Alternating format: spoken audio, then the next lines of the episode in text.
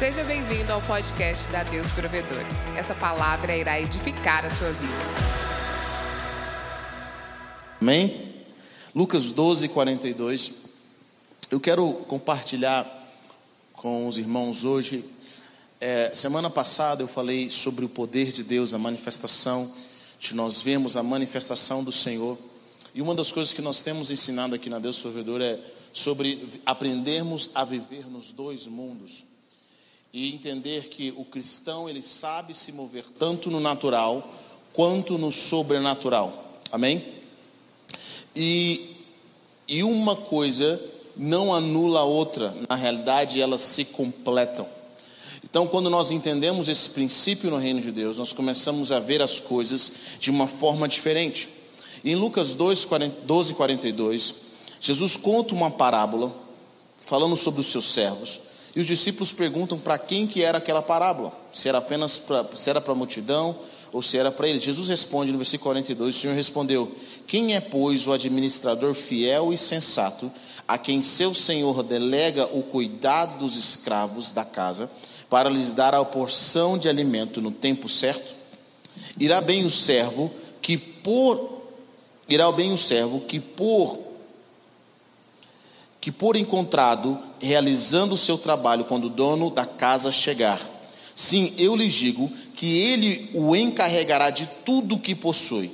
Mas se o servo disser a si mesmo, meu senhor se demora a voltar, e então começar a bater nos, nos servos e nas servas, e comer e beber e embriagar-se, então o seu senhor virá em um tempo em que o servo não esperava por ele, em uma hora que ele não sabe, seu senhor o partirá ao meio e colocará com os infiéis.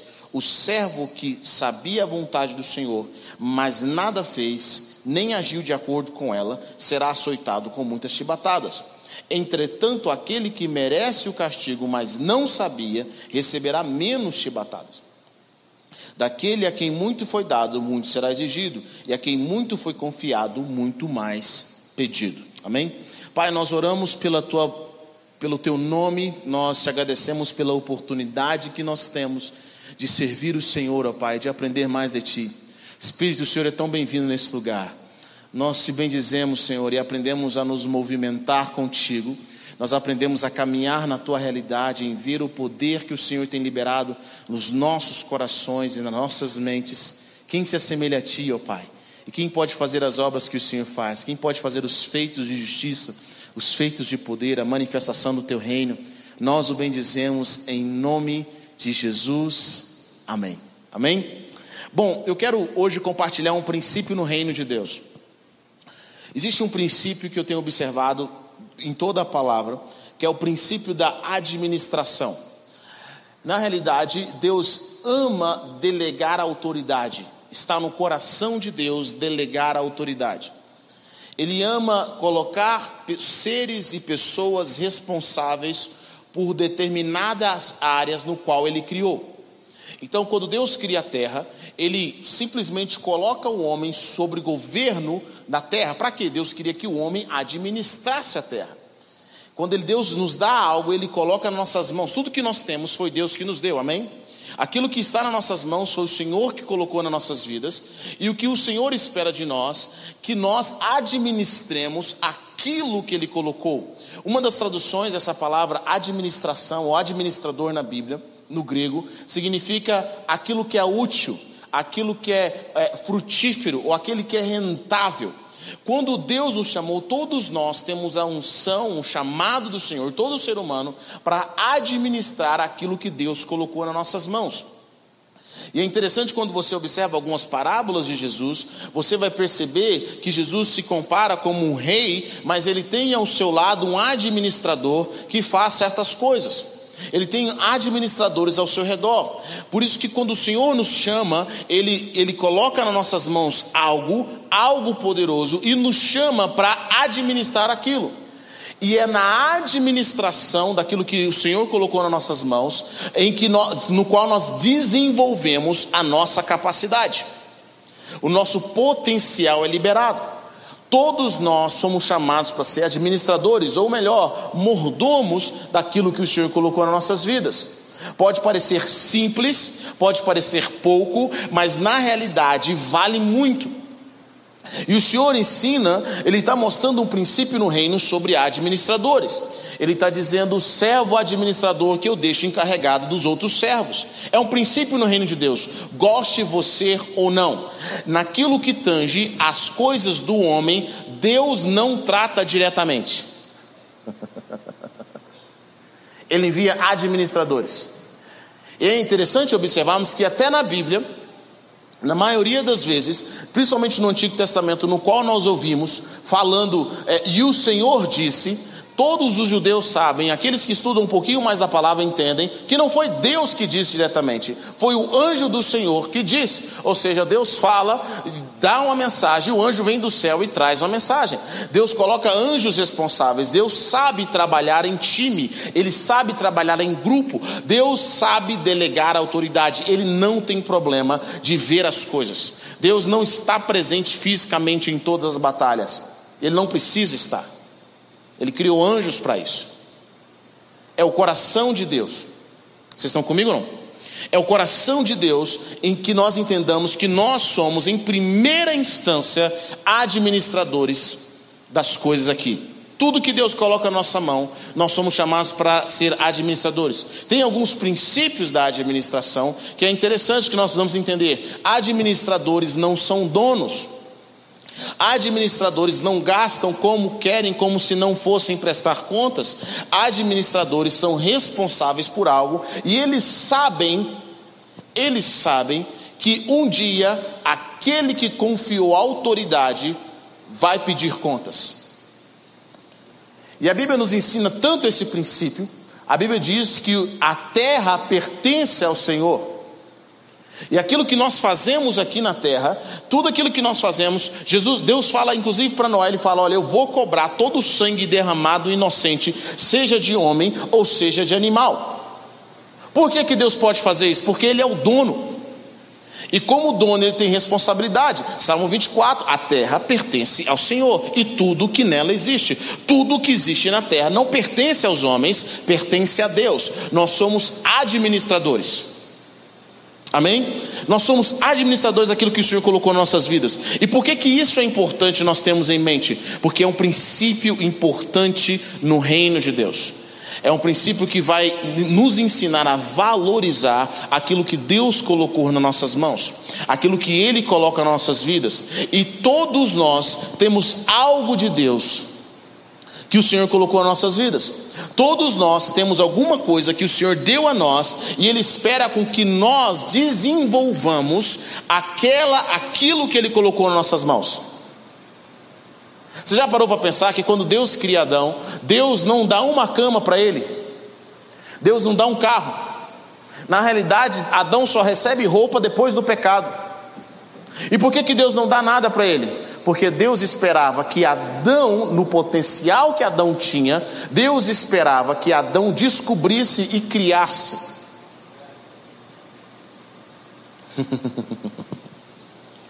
Nós entendemos milagre da forma em Deus, o gênio da lâmpada.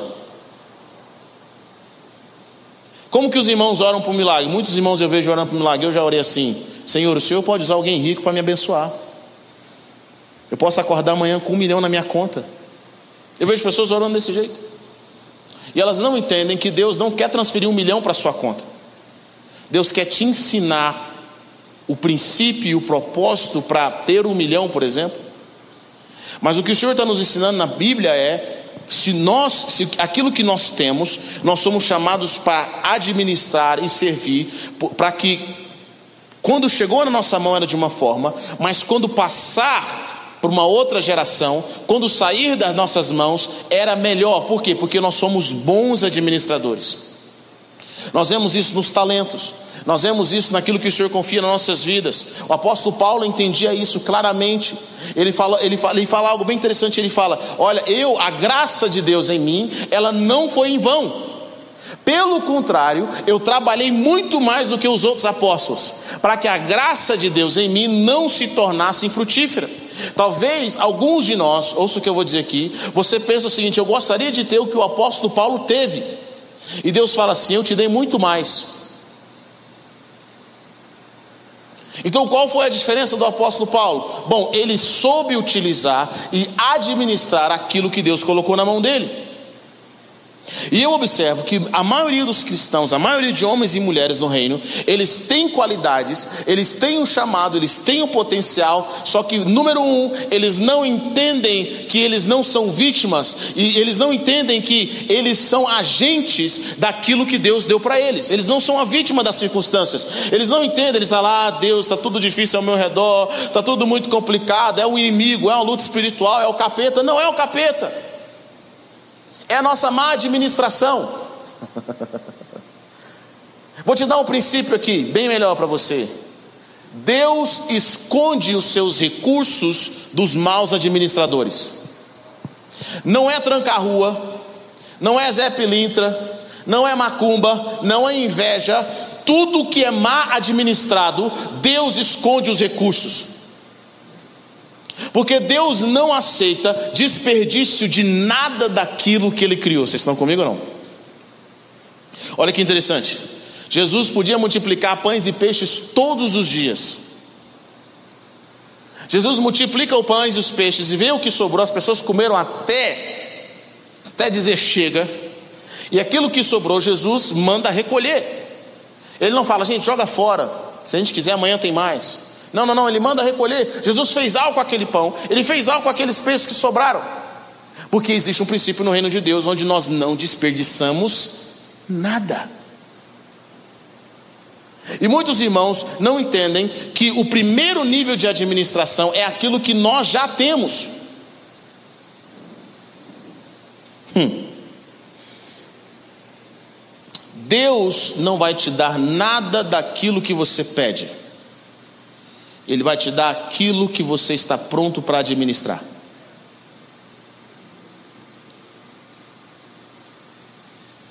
Às vezes nós pedimos, Senhor, me dê isso, me dê aquilo, e Deus fala assim, cara, eu vou te dar, você vai morrer. Você não vai dar conta. Você não vai dar conta. O Senhor quer nos dar aquilo que nós estamos prontos para administrar. Está comigo ou não? Aquilo que nós estamos preparados para. Então, a oração que nós devemos fazer, na verdade, não é apenas uma oração com a boca ou um desejo grandioso que nós temos no nosso coração, mas a oração que nós devemos fazer é: Deus, me prepara. Deixa eu alargar minhas tendas. Deixa eu expandir meus horizontes. Deixa eu pensar diferentes. Diferente. O que é que está na minha vida nesse exato momento que pode bloquear o chamado que Deus tem para mim?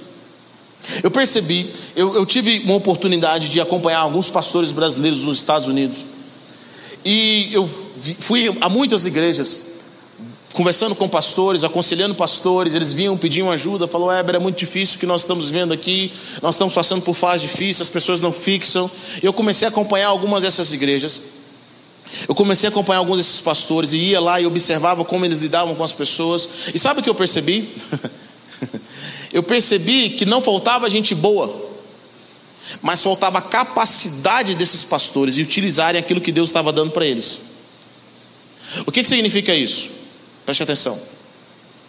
Significa que às vezes chegava alguém que eles oraram tanto para Deus trazer, mas essa pessoa era tão imponente e tão boa de serviço que ameaçava os pastores.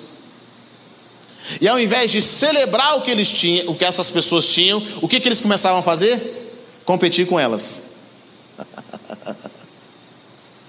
Eles destruíam os recursos. Porque quando você não está capacitado para administrar coisas novas e boas que Deus está te dando, você vai ser aquele que destrói os recursos.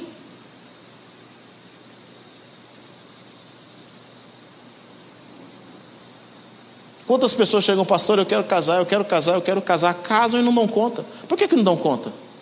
Porque não sabe administrar o casamento, não sabe administrar a família, não querem aprender. E o Senhor está dizendo: se você não aprender a administrar, você vai perder até aquilo que eu te dei. E Jesus ensina alguns princípios fora do comum.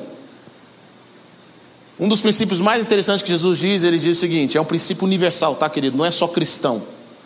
Princípio é algo que se aplica a qualquer lugar. Jesus diz: aquele que tem, mais lhe será dado, e aquele que não tem, até o que tem lhe será tirado. E qual é o contexto que Jesus conta? Um dos contextos que Jesus conta essa parábola é o contexto dos talentos. Um recebeu um, outro recebeu cinco, outro recebeu dez, mais ou menos isso. E o que recebeu cinco multiplicou para dez. O que recebeu, o que recebeu dez multiplicou, multiplicou para vinte, por exemplo. E o que recebeu um escondeu. Então Deus, Jesus vem, o Senhor vem e começa a pedir contas. E ele pede conta. O que tinha 10 multiplicou para 20, por exemplo. O que tinha 5 multiplicou para 10. E o que tinha um escondeu e ele vem com desculpas. Deus jamais vai aceitar desculpas daquilo que ele colocou nas nossas mãos. Porque ele sabia exatamente a capacidade que nós tínhamos com aquilo que ele colocou nas nossas mãos. E ele conta uma desculpa e Jesus fala: Você é um mau administrador e você é infiel. Você não merece ter as coisas. Eu vou tirar de onde você tem e vou dar para aquele que tem. E aí alguém fala assim: Mas Senhor, ele já tem dez. E ele fala: Porque aquele que tem mais lhe será dado, e aquele que não tem, até o que tem lhe será tirado. É um princípio no mundo é o princípio no mundo. E os empresários sabem disso. Eles conhecem esse princípio. Interessante observando, vou te, dar, vou te dar um exemplo na linha, na parte financeira. Interessante observar. Perguntaram uma vez para o Ronaldinho um Gaúcho. E falou: Ronaldinho, agora que você está rico, com o que, que você gasta dinheiro? Ele falou: Cara, não tem muito o que gastar eu, eu dou, aproveito e faço caridade. Mas por quê? Não, bom. Antigamente eu tinha um sonho de comprar uma roupa. Hoje, se eu entro na loja da Nike, a Nike fala: Ronaldinho, você não precisa pagar nada aqui. Pode levar as roupas que você quiser. Eu entro numa loja para comprar um carro, na concessionária, o cara fala: Ronaldinho, deixa eu só tirar uma foto com você. Não precisa comprar esse carro. Você pode levar o carro. Eu vou ao restaurante comer, o cara fala: Ronaldinho, você não precisa pagar nada no restaurante, eu pago para você. Que princípio é esse? Quem tem, mais lhe será dado. Mas não tem tanta gente passando fome no mundo? Jesus ensina uma realidade, querido, não aquilo que nós gostaríamos que fosse. Esse é um princípio. E o princípio de Deus é: se você administrar aquilo que eu te dei, eu vou multiplicar, eu vou colocar mais coisas na sua mão. Se você administrar bem aquilo que eu te dei, olhar para tudo que eu coloquei, querido, o que, que Deus te deu? Quais são os recursos que colocou na sua mão? Qual é a família que Deus te deu? Quais são os dons que Deus te deu? As conexões. E a pergunta que eu faço é: como você as administra? O conhecimento que Deus te deu, o que, que você faz com aquilo? Como você utiliza? É frutífero? Todas as áreas da sua vida são frutíferas? Tudo aquilo que você coloca, colocou a mão é frutífero, dá certo, prospera. Você cuida bem daquilo e aquilo é bem administrado. Éber, aquilo que está no meu domínio está bem administrado. Deixa eu falar algo para você. Deus vai prosperar o seu domínio. Se aquilo que você tem, que Deus colocou na sua mão, está bem administrado, Deus vai prosperar. Se Deus te dá um conhecimento e você utiliza aquele conhecimento, aquela revelação para abençoar, Deus te dá mais. Se você utiliza aquele outro conhecimento para abençoar mais pessoas, Deus te dá mais. Se você sabe utilizar os recursos que Deus colocou na sua vida, Deus sempre vai te dar mais. Mas Ele vai, te come ele vai começar na sua vida de acordo com a sua capacidade que você tem no momento.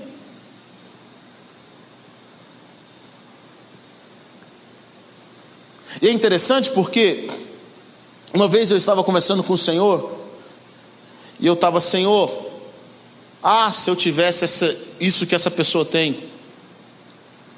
Quantos aqui já pensaram assim? Você olha para alguém e fala, rapaz, se eu tivesse essa fazenda aí, rapaz, na minha mão, se eu tivesse essa casa própria, se eu tivesse esse carro, nossa, meu sonho. Se eu tivesse essa família, se eu tivesse esse dom que esse irmão tem, se eu tivesse isso, se eu tivesse aquilo. Quantos nós já pensamos assim? Seja sincero. Um dia eu estava com o Senhor, Senhor, se eu tivesse. Sabe o que Deus falou para mim? Deus falou da mesma forma que você pensa, se você tivesse, alguém olha para a sua posição e pergunta: se eu tivesse na posição dele, eu faria melhor. Porque enquanto nós estamos olhando para ter aquilo que é dos outros, querendo administrar aquilo que é dos outros, na maioria das vezes nós não administramos nada que Deus colocou na nossa mão. Nós não conseguimos ver o potencial e o valor dos recursos que o próprio Deus colocou aqui diante de nós. E aí eu observo pessoas que têm muito menos do que outras prosperando. Deus se alegrando com ela. Por quê? Porque tudo que coloca na mão dela, ela sabe administrar. Ela busca a sabedoria dos céus. Deus te deu seus filhos para administrar. Deus te deu um casamento para administrar. Deus te deu a sua família para administrar. Deus te deu dons para administrar. Ele tem coisa que você não tem, e tudo bem. Aquilo que você não tem, não fique triste com isso. Mas administre aquilo que Deus já te deu. Faça daquilo que Deus já te deu algo frutífero, algo rentável, algo que gera, é, que é útil para a humanidade, que é útil para você, que é útil para o reino de Deus. E aí sim o Senhor vai te dar mais. E o Senhor tem falado conosco assim: eu não posso te dar mais. Eu falo, Deus, o que, que foi? É uma guerra espiritual? É uma potestade? É uma maldição familiar? Deus fala, não tem nada disso. Sabe por que, que eu não posso te dar mais? Porque você nem está utilizando nem 10% daquilo que eu já te dei. E o que eu tenho observado é o Senhor falando conosco assim: Deus, eu não quero mais nada novo. Eu quero apenas começar a administrar e cuidar bem daquilo que o Senhor já colocou nas nossas vidas. Ser feliz com aquilo. Quero administrar bem usar bem para o teu reino em todas as áreas, em todos os momentos. Eu quero gerenciar aquilo que o Senhor colocou na minha vida. A partir disso, eu quero ver a multiplicação. Querido, quando você começa a fazer isso, vai chegar um tempo no reino de Deus em que, se você tinha cinco, Deus vai olhar para você e vai te dar dez. Aí Deus vai ver como você, se, como você age com os 10. Se você conseguir agir bem com os 10 e multiplicar para 20, ficar bem com os 10, Deus vai falar: Eu vou te dar 20. E Deus começa a aumentar aquilo que você tem. Porque Deus ama a administração, Ele ama com que nós utilizemos bem todo o potencial que nós temos. Vocês estão comigo ou não? Amém? Então o que o Senhor colocou nas nossas mãos? Como nós administramos aquilo? A palavra de Deus fala: quem é fiel no pouco será colocado sob o muito. Em meus anos de pastoreio, eu descobri algo bem interessante. Toda pessoa, descobri na pele isso. Que às vezes nós, Deus fala, mas a gente não ouve, é ou não é? Toda pessoa que não é fiel no pouco, não vai ser fiel no muito. Vou de novo. Quem não é fiel no pouco, não vai ser fiel no muito. Se você não é fiel no carro simples que Deus te deu, para que, que você vai pedir cinco carros? Se você não é fiel com uma igreja pequena, se você não é fiel numa função simples que Deus te deu na igreja, se você não é fiel, querido, fiel não é a pessoa que faz de vez em quando não é a pessoa que faz quando sente, quando arrepia, quando treme. Não, a fiel é a pessoa que faz mesmo não querendo fazer. Ela é constante, ela continua, ela é perseverante, ela é fiel. Ela é fiel mesmo quando tudo indica para ela não fazer. Isso é ser fiel. E Deus está falando o seguinte: eu estou olhando não naqueles que têm muito, mas eu estou olhando naqueles que têm pouco para confiar o muito. E a pergunta é: o que, que nós fazemos com o nosso pouco?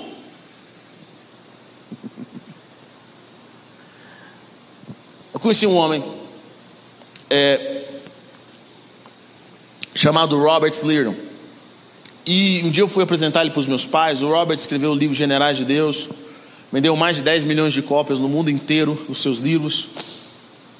E o Robert é um cara incrível, um cara jovem, que antes dos 50 já tinha escrito mais de 50 livros. Fico imaginando como que um cara era uma máquina de escrever. Um, cara mais, um dos caras mais simples que eu conheço. extremamente conhecido nos Estados Unidos, fora, no mundo inteiro. Eu fui apresentar ele para meu pai. Meu pai foi aos Estados Unidos, eu falei, pai, eu quero que você senta com o Robert, você e minha, minha mãe, eu quero apresentá-los para o Robert. E eu perguntei, meu pai perguntou para o Robert assim: O que, que você faz, Robert? Ele trouxe a resposta mais interessante que eu achei na vida. Ele falou: Sabe o que, eu faço, pastor? Eu sou contador de história. e com esse dom, Deus me levou para o mundo inteiro. Já viajei mais de 156 países, contando história, escrevendo livros. Imagine, você chegar para o seu pai, sei lá, 50 anos atrás, 40 anos atrás, falar: Pai, eu quero ser um contador de história.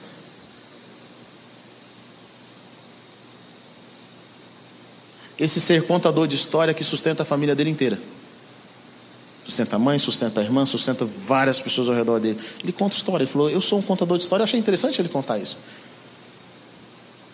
Mas ele é um contador de história fiel ao propósito, porque ele tem um chamado de Deus. E os livros dele ajudaram muitas pessoas, nos ajudaram. Nós estudamos na escola Crescer simplesmente contando história. Talvez ele podia, ele sempre fala, ele, ele estudou a história de muitos homens e mulheres de Deus. ele fala, cara, como eu gostaria de ter a unção da Catherine Kuma. Como eu gostaria de orar como Kenneth Reagan. Como eu gostaria de fazer assim, assim, assim. Mas Deus me chamou para contar a história deles. E Ele me honra contando a história deles, e o Senhor me leva para o mundo inteiro para contar histórias. Talvez o que você acha, talvez você acha que aquilo que Deus colocou na sua mão é insignificante. Mas olha, por, olha tudo que Deus colocou na sua mão. Olha tantos talentos. Olha a responsabilidade. Mas Éber, fulano de tal, deixa eu falar uma coisa para você, querido. Cada um tem uma história. Comece pela sua. Para de se preocupar com a vida dos outros. Tem gente que quer administrar a vida dos outros. Deixa eu falar uma coisa para você, querido. Cada um vai prestar conta daquilo que Deus deu para ele. Cuidar da vida dos outros, da administração da vida dos outros, é gastar energia naquilo que não pode ser mudado. Mas você pode cuidar daquilo que Deus te deu daquilo que Ele confiou nas suas mãos. Tem coisa que você nem pediu a Deus, mas Ele colocou nas suas mãos, é ou não é? É mais do que você pediu a Deus. Sabe por quê? Porque Deus acredita que você é capaz de fazer aquilo que Ele colocou na sua mão multiplicar. Agora, tudo que Deus coloca nas nossas mãos, Ele nos dá um tempo. Deus não espera com que aquilo que nós recebamos hoje, amanhã já se torne frutífero. Ele espera com que, de acordo com o tempo, nós possamos fazer algo com aquilo. Seja Deus nos cobra, seja para nos promover ou para tirar de nós. Porque aquilo que nós não administramos corretamente, de acordo, de acordo com aquilo que Deus nos deu, aquilo que Ele espera de nós, o Senhor transfere isso. Eu ando fazendo algumas perguntas para o Senhor, eu falo, Senhor, por que, que da maioria dos bilionários do mundo, ninguém é crente? Vocês nunca pararam para pensar? Não tem um crente. Deus não colocou um crente. Aí o Senhor começou a falar comigo o seguinte: sabe uma coisa, Heber? Crente não sabe administrar. Ele não sabe ser fiel. e eu observo aqui, esses muitos anos de igreja, eu observei algumas coisas. vou falar em números porque é melhor, tá? Se Deus te der 100 e você for fiel no 100, Deus vai te dar 200. Se você, se você for fiel nos 200, Deus vai te dar 300. Se você for fiel nos 300, Deus vai te dar 500. É assim que Deus trabalha, certo? E Deus vai testando na nossa vida o limite da nossa fidelidade. É isso que eu quero que vocês entendam. É isso que eu quero que vocês entendam. Ele vai testando na nossa vida o limite da nossa fidelidade. Quando nós deixamos de ser fiel naquilo, vamos supor que você até o 100, é até o 500 é o seu limite. Quando você chega a 500 e você não consegue mais ser fiel ali, muitas vezes Deus não vai tirar aqueles 500, você vai ficar com ele por muito tempo. Mas Deus não vai te dar 600, não vai te dar mil. Então eu percebi alguma coisa, algumas coisas. Quantas pessoas solteiras são fiéis ao Senhor? Começou a namorar, desaparece. E quando é que elas voltam? Quando o namoro termina, porque não vai para frente. Solteiras fiéis, namorando, desaparece. Solteira, aí algumas pessoas já começam a melhorar. Namorando continua firme. Casam, desaparecem. Quando é que elas voltam? Quando o casamento está com problema. Eu já vi que tem pessoas que só oram quando o casamento está com problema. Qual que é o problema disso aqui, Heber? Bom, o problema é o seguinte: se você não é fiel nesse casamento, sem problemas, você não vai poder deixar um legado para os seus filhos para ter um casamento melhor. Porque depois de um casamento sem problemas, Deus quer te dar uma criação de filhos. E tem gente que depois que tem filhos, fala: agora não faça a obra.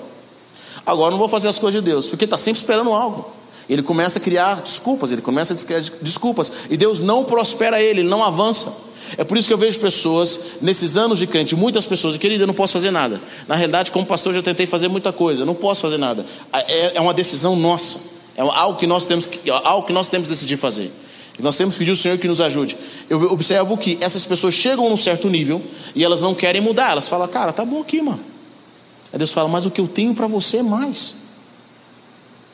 Aprenda a sacrificar isso, aprenda a utilizar isso, aprenda a fazer para o reino de Deus, seja fiel, porque o que eu quero dar para você é mais.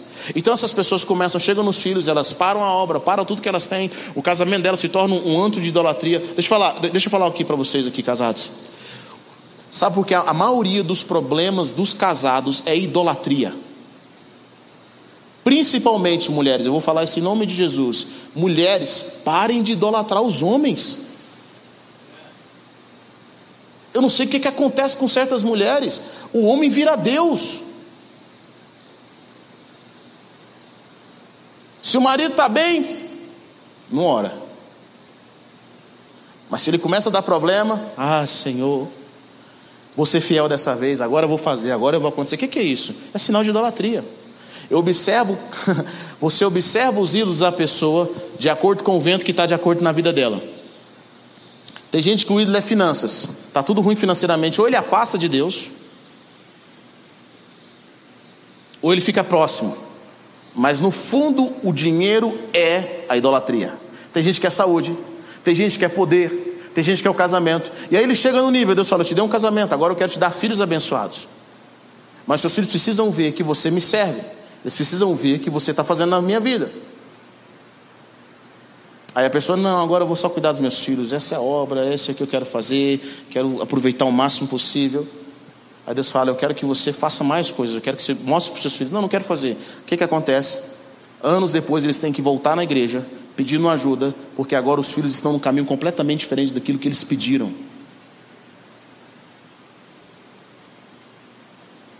Sabe quantos casos eu pego assim? Muitos.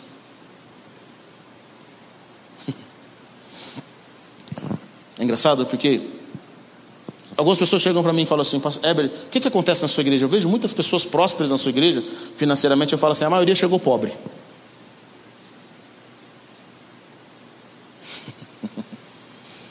maioria chegou pobre. Aí fala, por quê? Porque chegou pobre. É a vida. Então o que, que aconteceu? Eu falo, olha, eles aprenderam a orar, aprenderam a ver milagre e aprenderam a crescer com o Senhor. Mas eu venho observando, por exemplo, tem pessoas que chegaram à nossa igreja que quando eles vieram para a igreja, eles ganhavam 300 reais de salário. Na época que o salário mínimo era 300 reais, eles ganhavam 300 reais. Era o que Deus fez na vida deles. E eles eram fiéis nos 300 reais. Oravam, buscavam. Aí Deus começou a prosperar. Eles começaram a passar em concursos, começaram a comprar coisas. Deus começou a prosperar. Aí eles mudam de um salário de 300, de 300 reais para 10 mil reais. Imagine isso há 20 anos atrás. Que, que eles fazem com esses 10 mil reais? Somem, desviam. Não oram mais. Chegaram na posição onde eles queriam. O que, que Deus não pode fazer? Deus não pode dar mais. Porque aquele é o limite. E a pergunta que Deus está fazendo para nós é: qual é o seu limite? O que que eu te dei que te estagnou? Foi um dom? Foi um relacionamento? Foi uma promoção financeira? O que que eu te dei que te parou? Bom, o que, que vai acontecer? Deus vai te dar um tempo e Ele vai ver a sua administração. E se aquilo que nós temos não está sendo bem administrado, Deus vai transferir para alguém. Porque tudo na vida é transferível. e Deus ainda olha a terra procurando por pessoas para administrar as coisas.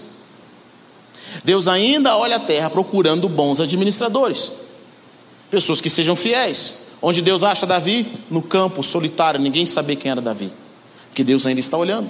E Deus tira Davi de cuidar das ovelhas para ser rei.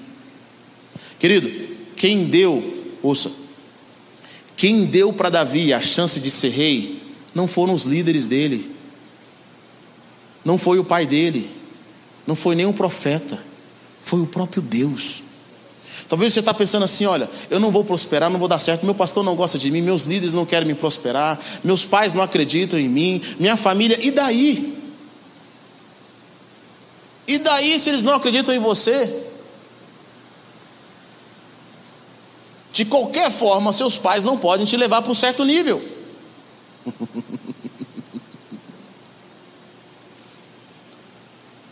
Quem tem que ver a sua boa administração e acreditar em você é Deus. É Ele que está olhando. É Ele que observa o que nós fazemos quando as luzes estão apagadas. Como nós administramos a nossa casa.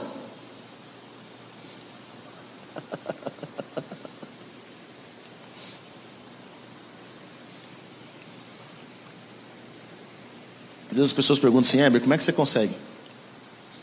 pregar algo totalmente sobrenatural num dia e falar de coisas naturais no outro. Eu falei, porque tudo é o reino. E sabe o que eu percebi? Que a maioria das pessoas espirituais demais são fracassadas porque não sabem viver aqui, ó. Elas estão buscando tanto ali, ó, elas não sabem viver aqui. E a palavra nos ensina a viver nos dois mundos. E eu descobri que muitas pessoas não crescem porque não sabem o básico de gerenciamento e administração. Eles não entendem os princípios do reino de Deus. Eles acham que, são, que isso é coisa do diabo. Então quero que você entenda isso. Aquilo que você não administrar, Deus não pode colocar mais recursos na sua mão. É simples. Éber, eu cheguei no nível que eu estou estagnado. O que, é que eu devo fazer? Primeiro, se arrependa. Se arrependa e fala, Senhor, eu, vou ser fiel. Chega de estar no 10, eu quero ir para o 20. Se arrependa. Senhor, me perdoa toda a minha má administração daquilo que o Senhor me deu, dos meus dons que o Senhor me deu, como eu estou utilizando aquilo. Eu nunca esqueço uma vez eu conversei com um rapaz que ele era artista plástico, artista, artista, e ele fez faculdade em Sarasota. Ele pintava quadros, fazia é, é, arte gráfica. E ele, e ele fez essa faculdade, a Faculdade Sarasota de Artes é uma das melhores do mundo. E ele não, não conseguiu entrar no meio das artes para viver só de arte. E ele estava trabalhando num emprego que não tinha nada a ver com a sua área. Né? Isso não acontece só aqui, acontece em qualquer lugar do mundo. Mas ele falava algo para mim, ele falou assim, sabe o que eu faço nos meus finais de semana? Eu utilizo as minhas artes para fazer algo, eu pinto, eu, eu, mesmo que eu não vá receber nada por isso, mesmo que eu não consiga receber o, o, meu recurso que eu preciso, não consigo viver daquilo que eu amo, mas eu continuo ainda trabalhando, eu continuo usando profeticamente. Às vezes o Senhor me leva para pintar profeticamente é, é, é, algo ou alguém que eu não conheço ainda. E foi interessante que eu levei, eu levei um, um amigo meu para pregar nos Estados Unidos. E ele foi pregar nos Estados Unidos, ele contou o testemunho dele lá nos Estados Unidos, para a nossa igreja, God Provide em Sarasota. Ele contou o testemunho lá. E esse meu amigo contou o testemunho e foi, a presença de Deus foi muito forte.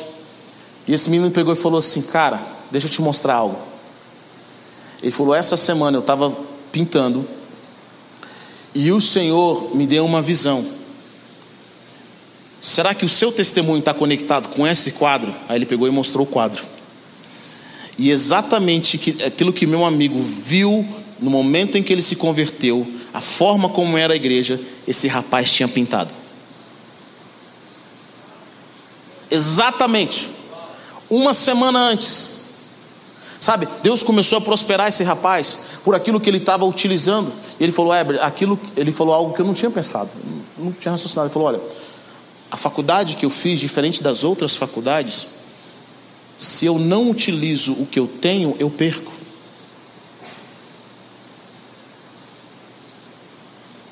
Quantos irmãos, por uma mentira do inimigo, não entendem que aquilo que eles não utilizam, eles perdem? A gente tem que aprender a administrar. Deus quer colocar mais nas nossas mãos. Deixa eu falar algo para você. A palavra profética é Deus mostrando para você o seu potencial.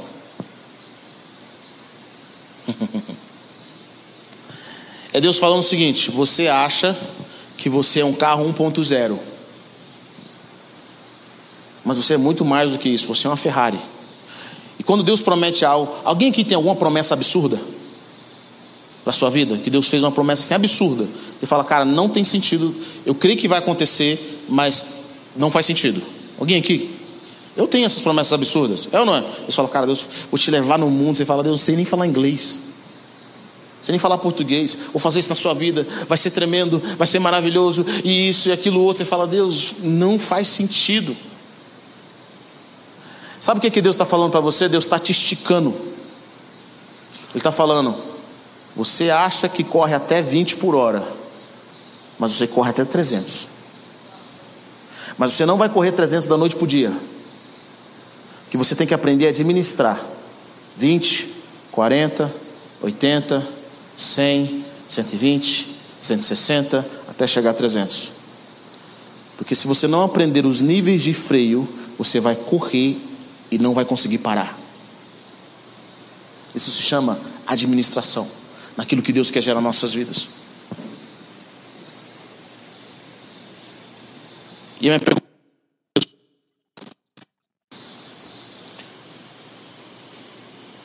Será que se eu orasse hoje, eu vou fazer uma oração?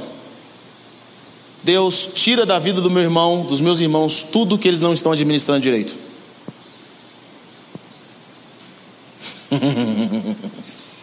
seria uma bênção ou seria uma, praga, uma, maldição? Você ficaria, Deus, pode tirar. Eu sei que eu estou administrando tudo muito bem. A minha posição, as, as minhas amizades, as minhas conexões, eu estou usando para o reino. Eu estou fazendo aquilo que é certo. Ou você vai te falar, é, eu acho que eu tenho que pensar melhor. A mão de Deus não vai aonde a nossa mão alcança. Nunca ouvi falar de um anjo que lava a louça.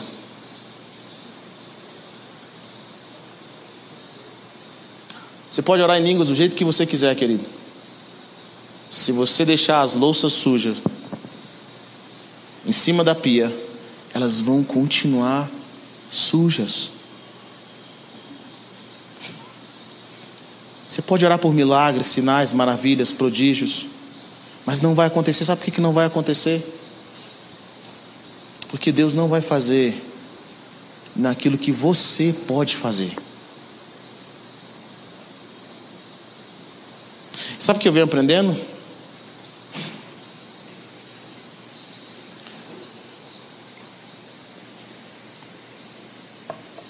Que a maioria das coisas que nós queremos não é Deus que está retendo, é a nossa mão que está encolhida.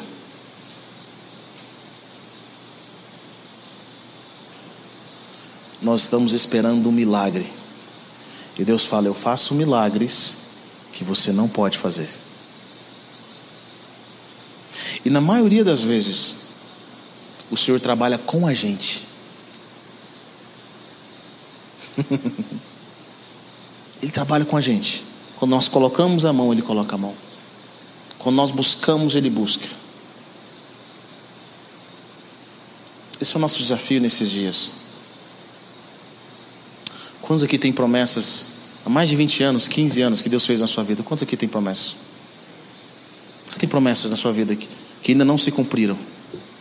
Quantos aqui tem promessas? Eu tenho muitas promessas. Eu descobri que Deus já deu ok para que elas se cumprissem.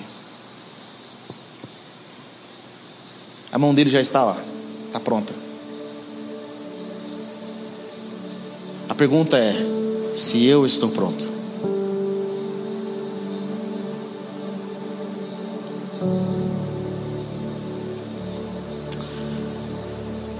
Pior do que não ter é ter e perder.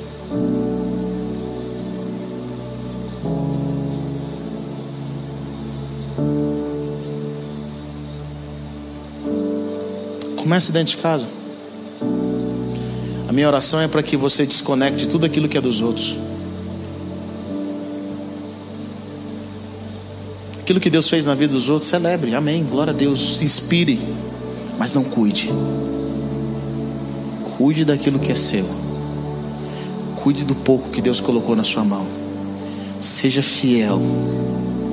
Se Deus te abençoou com algo a mais, seja fiel com esse algo a mais. Continue submetendo ao Senhor. Eu tenho observado isso por quê? Por que, Heber? Jesus ensina alguns princípios. Se você não sabe cuidar daquilo que é dos outros, como é que Deus pode dar o que é de vocês?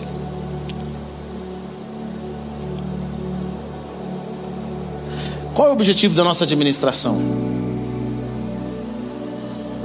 Bom, para mim, estudando a palavra, eu descobri que a minha administração terrena é um treinamento para a minha administração eterna.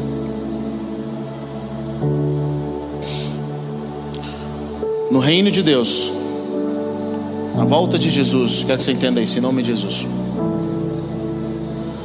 Quando tudo for muito bonito, muito lindo, descer a Nova Jerusalém, existe uma promessa de Deus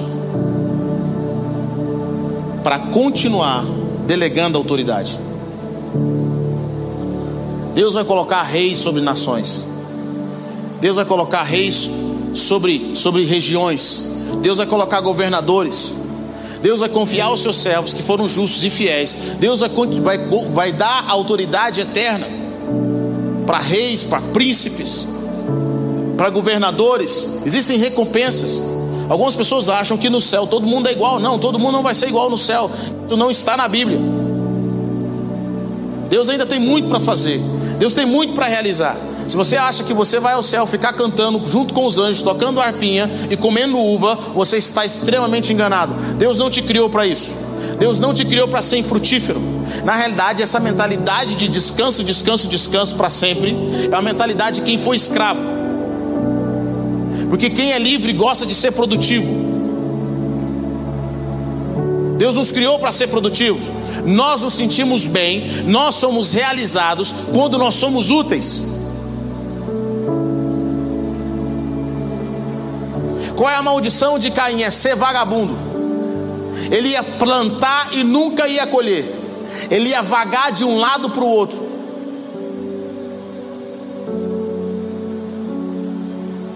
Deus nos chamou para ser eternamente frutíferos. E Ele gosta tanto de administração e gerenciamento. Vem comigo. Quando sabem que Deus é eterno? Sim ou não? De eternidade a eternidade, Ele é Deus. Nós não compreendemos o nível de eternidade. Deus que é eterno e vive, não tem como mensurar. Ele cria o homem. E quando Deus cria o homem, Ele cria a terra antes do homem.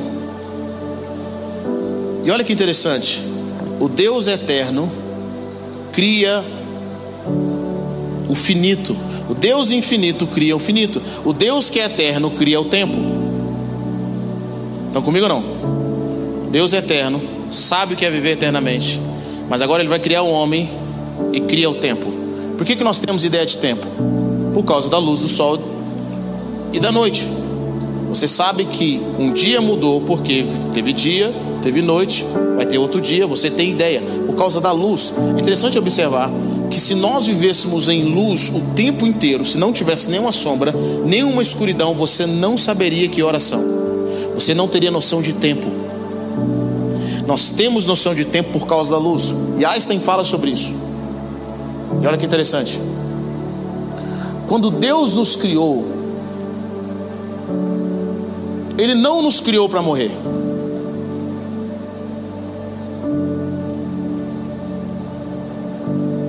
Ele nos criou para viver eternamente, sim ou não?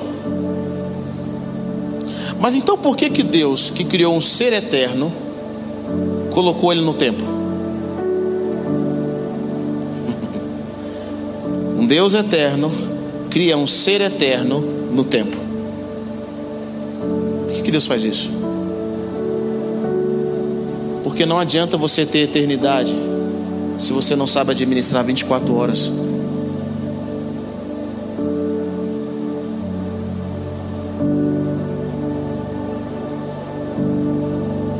Como é que Deus vai te dar a eternidade se você não está aprendendo a lidar com o dia? E Deus sabe valorizar o dia. Querida, agradeça a Deus por tudo que Ele colocou nas suas mãos. E ore pela prosperidade da sua casa.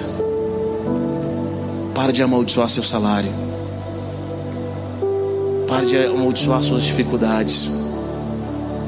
Pare de buscar aquilo que você não tem, aquilo que não lhe foi dado. Comece a ser fiel e bom administrador daquilo que o Senhor está colocando nas suas mãos. Comece a glorificar a Deus por aquilo.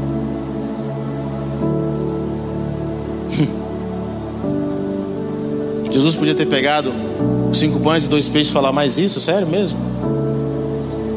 Cinco pães e dois peixes? Que luta, hein? Dificuldade. Jesus fala: Me dá isso aqui. Oh, Pai, obrigado. Essa é a provisão. É os cinco pães. São os dois peixes. Essa é a provisão. Obrigado. E aquilo começa a multiplicar. Eu lembro que o Senhor falou para mim que ia me dar uma casa. Estava nos Estados Unidos, o Senhor falou: Vou te dar uma casa. Eu falei: Deus, eu não economizei nenhum dinheiro. O Senhor falou para eu gastar, eu gastei. Tem hora que Deus fala para a gente gastar. Como tem hora que Deus fala para a gente guardar. Eu falei: ah, Se o Senhor falou, então eu vou começar a orar em cima. Lá na minha cidade, Sarasota é um lugar legal. E eu peguei, eu e a Raíssa, fomos orar na melhor região de Sarasota na região das casas mais caras. E orávamos e profetizávamos. Senhor, é aqui. Oh, xarabacandarabassuia. Oh, Deus, quanto custa uma casa aqui? 500 mil? Não, 500 mil é mais, mais simples. 700 mil dólares. Outra casa de 2 milhões e meio. Eu falei, Deus. E a gente tem versículos, eu não é? Tudo posso. Eu tudo posso, Senhor. A tua palavra diz que a fé move montanhas. Oh, vai ser profundo, vai ser uma transferência, talvez, Senhor. Eu estou orando aqui nesse exato momento e, vai aparecer um empresário na porta. O Senhor vai fazer algo extraordinário, Ele vai me dar essa casa. Aí alguém perguntou: e o imposto? Não, esquenta não. Deus que fez, Ele vai prover. Deus falou assim: Eu vou te dar uma casa. Mas eu não vou te dar uma casa. Você quer? Que casa você quer? Deus falou comigo. Aí eu fiquei pensando, Senhor, que casa que eu quero? Aí Deus pensa bem antes de você me pedir. Aí o Espírito Santo ministrou no meu coração. O Senhor falou assim: Você nunca teve uma casa. Você sabe o que é ter uma casa nos Estados Unidos? Você sabe quanto custa? Aí eu falei, Senhor, me dê uma casa que eu consiga administrar.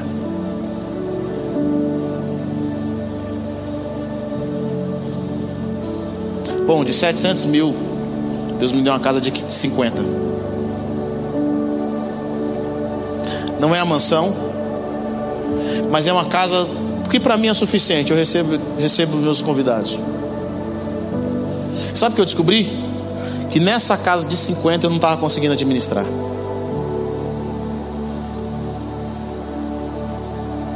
E essa casa foi o treinamento de Deus, e é o treinamento de Deus para que Deus pudesse me dar mais. Eu agradeço a Deus pela casa que eu tenho, sabe por quê? Porque ele é um imposto que eu consigo pagar. Ele é a despesa que eu consigo pagar. É o ensinamento de Deus da administração. Deixa eu falar uma coisa para você, querido. Não interessa onde você mora. Não interessa o que você tem. Você consegue administrar?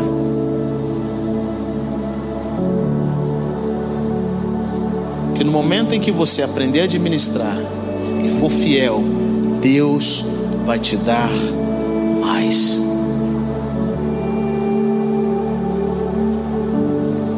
Quero concluir com isso.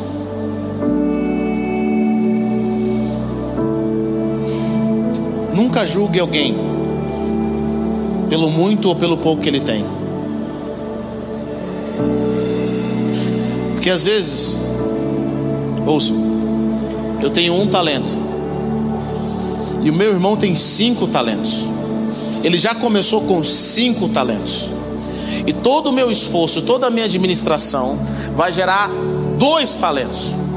E ainda que essa pessoa que já tem cinco talentos, ela não faça nada, ela ainda vai continuar com mais talentos que eu. Mas Deus não vai pedir contas pelo tanto de talento. Mas Ele vai pedir conta, contas daquilo que nós poderíamos ter feito. Porque o que tem cinco na mão de Deus deveria ter dez.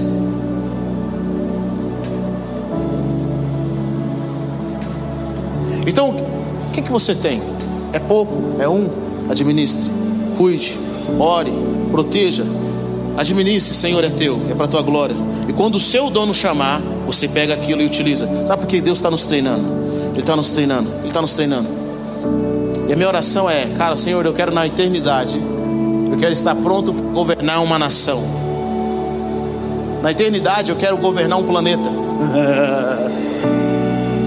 Rei Ebertel. Na eternidade eu quero estar pronto. Deus fala, porque você sabe administrar. Tem gente que